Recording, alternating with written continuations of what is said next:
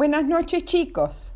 Espero que hayan pasado un lindo día, que ya hayan terminado las tareas de la escuela, los Zooms y que hayan tenido tiempo para jugar, por supuesto, ¿sí?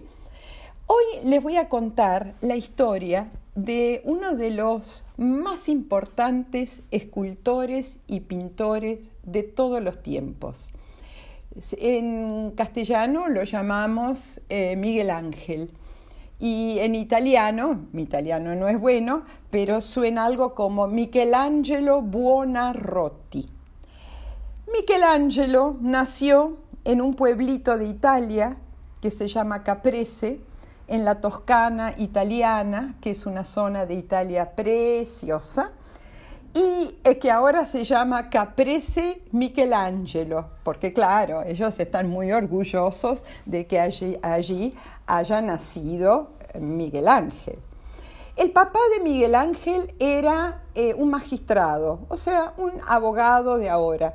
Y la mamá, cuando él nació, se enfermó mm, gravemente. Entonces, eh, le dieron al bebé a una familia cuya señora había tenido un bebé para que lo amamantara junto con su bebé.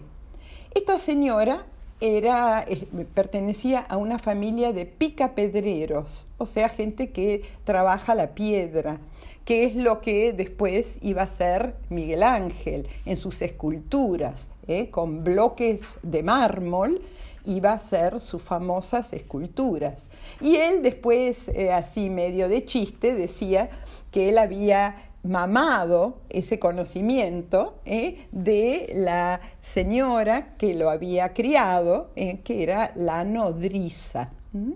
Bueno, puede, puede ser, puede ser el papá lo mandó a un colegio común donde enseñaban gramática, o sea, lengua, el lenguaje, oraciones, y, pero a él eso le aburría profundamente, porque él lo que más le gustaba era dibujar, pintar, y bueno, al final lo convenció al papá para que lo mandara a un taller de artistas. Ahí estaba en su salsa, él estaba chochísimo.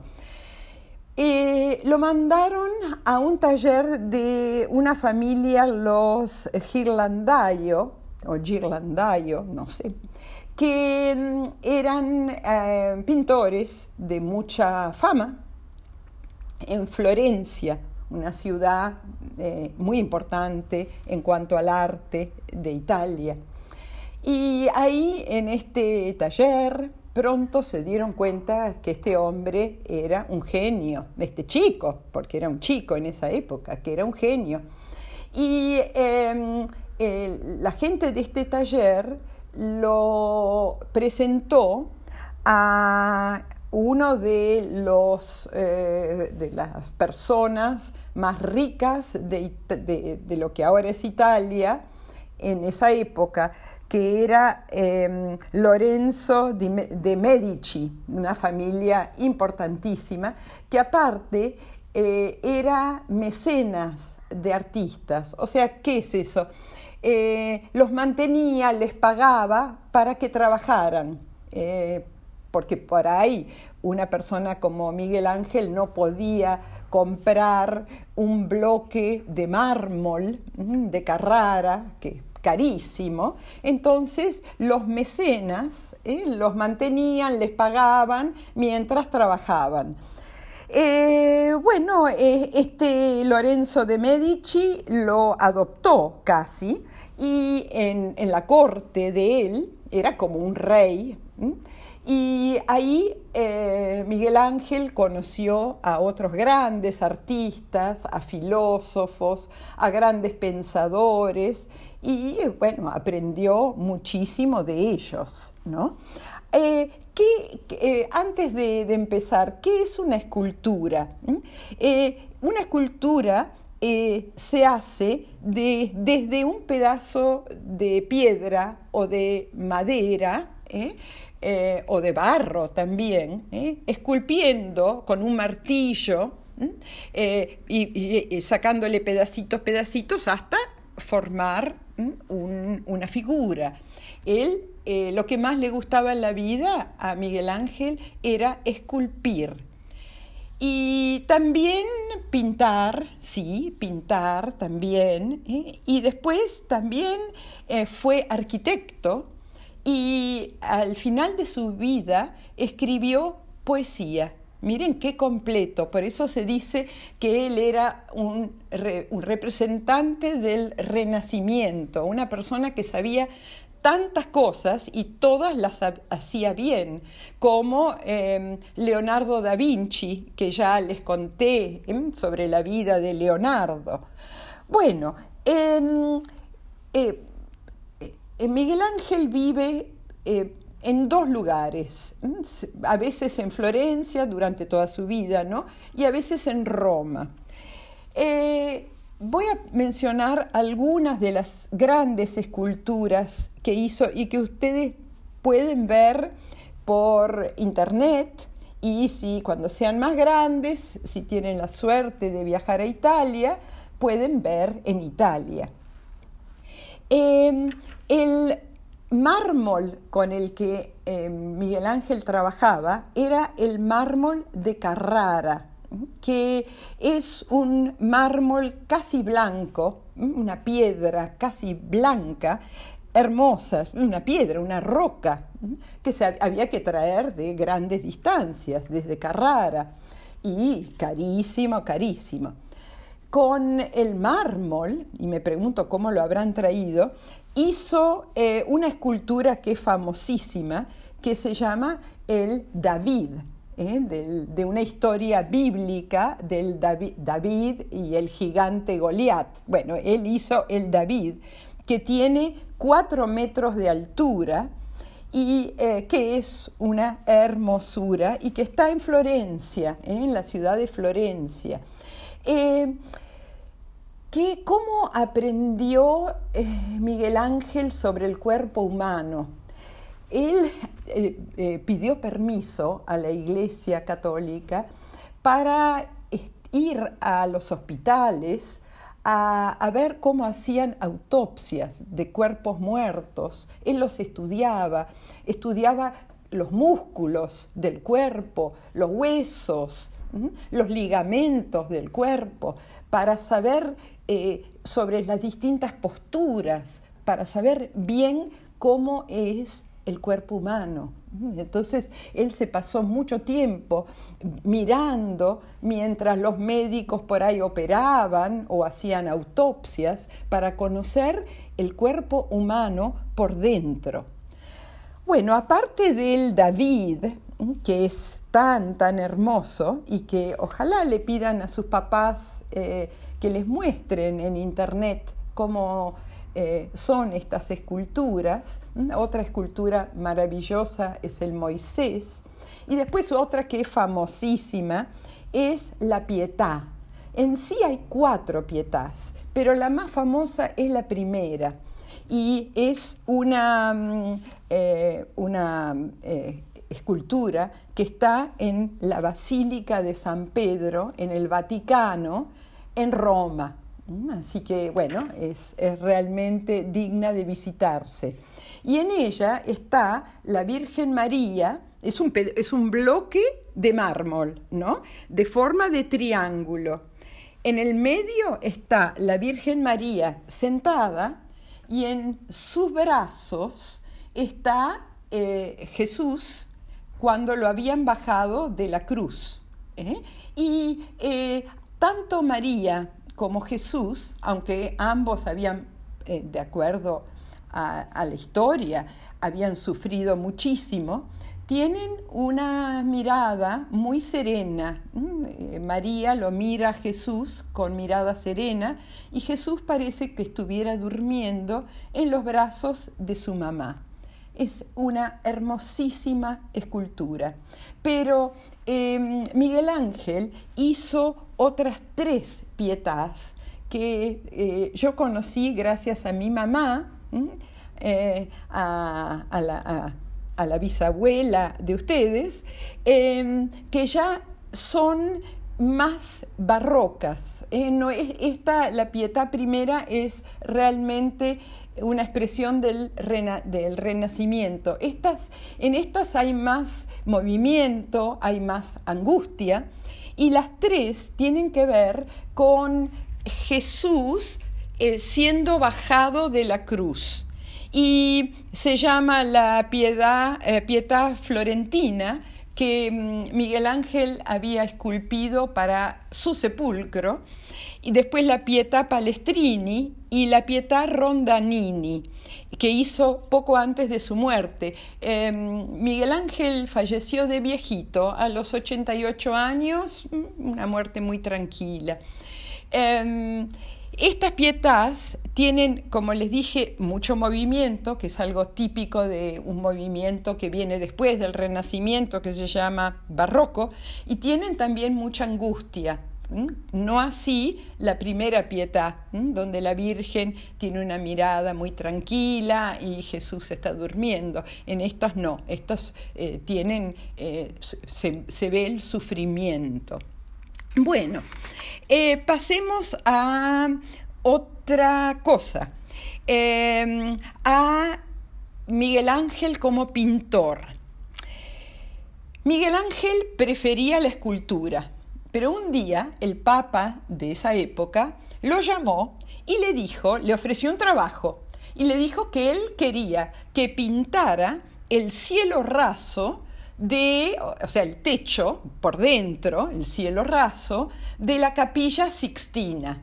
Uh, em, Miguel Ángel eh, le dijo, no, yo, yo no sé cómo hacer esto, yo soy escultor. Aparte Miguel Ángel tenía eh, mucho carácter, era un tipo difícil, con muchísimo carácter, enorme inteligencia, gran fuerza, muy apasionado por lo que hacía gran creativo y con bastante mal genio.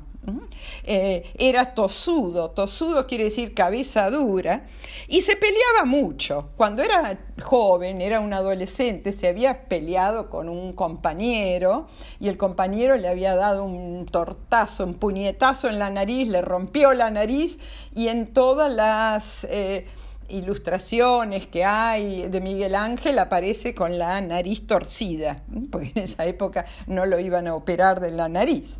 Bueno, volviendo al Papa, el Papa le dijo que él quería que pintara el cielo raso de la capilla Sixtina. Y bueno, eh, Miguel Ángel dijo, no, no quiero, no quiero, pero finalmente lo hizo. Le llevó bastante, bastante tiempo, como eh, cuatro años, el trabajo. Eh, pero el Papa, eh, aunque él le decía yo no soy pintor, no soy pintor, el Papa creyó en él y, y le dijo, sí, vos vas a hacer esto. Bueno, ¿cómo es la cosa? Esta es pintura al fresco, dificilísima, ¿por qué? Porque en el cielo raso, primero, eh, Miguel Ángel tenía que poner una capa de yeso y arena y tenía que pintar cuando todavía esa mezcla de, yeso y arena estaba fresca, húmeda, por eso que se llama pintura al fresco, antes de que se seque, porque no, no eh, o sea, si ya se seca, no se puede. y tampoco se puede corregir, ya que el yeso chupa la pintura. Ahora, ¿cómo hizo esto? Em, eh, puso andamios, porque el cielo raso, y, si alguna vez van, lo van a ver, está a 20 metros. Entonces, con andamios, él se acostaba en las tablas de los andamios ¿eh? y ahí pintaba. Miren qué esfuerzo con el brazo. Le caía la pintura en la cara, le caía la pintura en los ojos, pobre. Y pintó en el cielo raso 300 figuras de personas, 300 personas, y eh, son nueve escenas de la Biblia, de viejo, viejo, y no, eso, no lo, eso no lo sé, creo que es el Antiguo Testamento, eh, pero no estoy segura. Eh, ahora, lo que más recuerdo y que me pareció siempre tan maravilloso, es la creación de Adán. La creación de Adán, ahí se lo ve a Dios Padre, casi tocando la mano de Adán, casi tocándose. Es hermosísima, hermosísima. Eh, bueno, otra, otra cosa interesante, él pintó a todos estos cuerpos desnudos, porque él decía eh, que el cuerpo humano es la, creación, él, era creyente, él creía en Dios, entonces decía, eh, el cuerpo humano es la creación de Dios, es hermoso, aunque esté desnudo, aunque esté no, desnudo es hermoso. Y después ya gente que eh, le daba un poco de vergüenza el cuerpo humano así, algunos pintores eh, fueron llamados para pintarle, por ejemplo, un velo enfrente de los, del, colachón, de los órganos sexuales. ¿eh? Y algunos quedaron porque están muy bien hechos y otros después, hace más, un tiempo más cercano, lo sacaron porque estaban mal hechos por pintores que no eran de la altura de, de, brillantez de Miguel Ángel.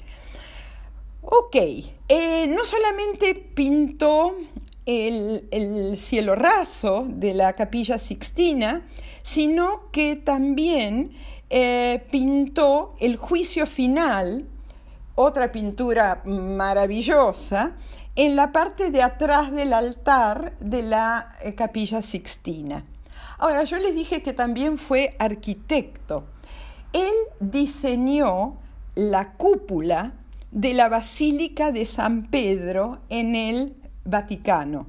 ¿Qué es una cúpula? Es un techo eh, medio eh, redondo, como si fuera media pelota, em, que se llama cúpula. Y está sobre el altar mayor de la Basílica de San Pedro. Una basílica es una gran iglesia. Em, y así que hasta arquitectura sabía este hombre, que no sabía. Cuando ya era viejito, como les dije, eh, escribió unos poemas muy bonitos, no los he leído, pero dicen que son muy bonitos, a una viuda con la que él se llevaba muy bien. Él no se casó, él estaba como casado con su arte, no tenía tiempo para tener una familia, tenía tanto, tanto para hacer. Pero en los últimos años, que ya trabajaba mucho menos, se hizo muy amigo de esta señora, a quien aparentemente quiso mucho, y le escribió unos poemas. Y después, ya mm, viejito, eh, como les dije, murió de viejito a los 88 años. Y nos dejó, él falleció, bueno, como eh, nos pasa a todos, pero dejó una obra maravillosa que hace, bueno, 500 años que estamos disfrutando, ¿no? Qué maravilla, qué maravilla. Bueno, espero que les haya gustado esta historia, colorín colorado, este cuento se ha terminado y les mando muchos, muchos besos tren para esta noche.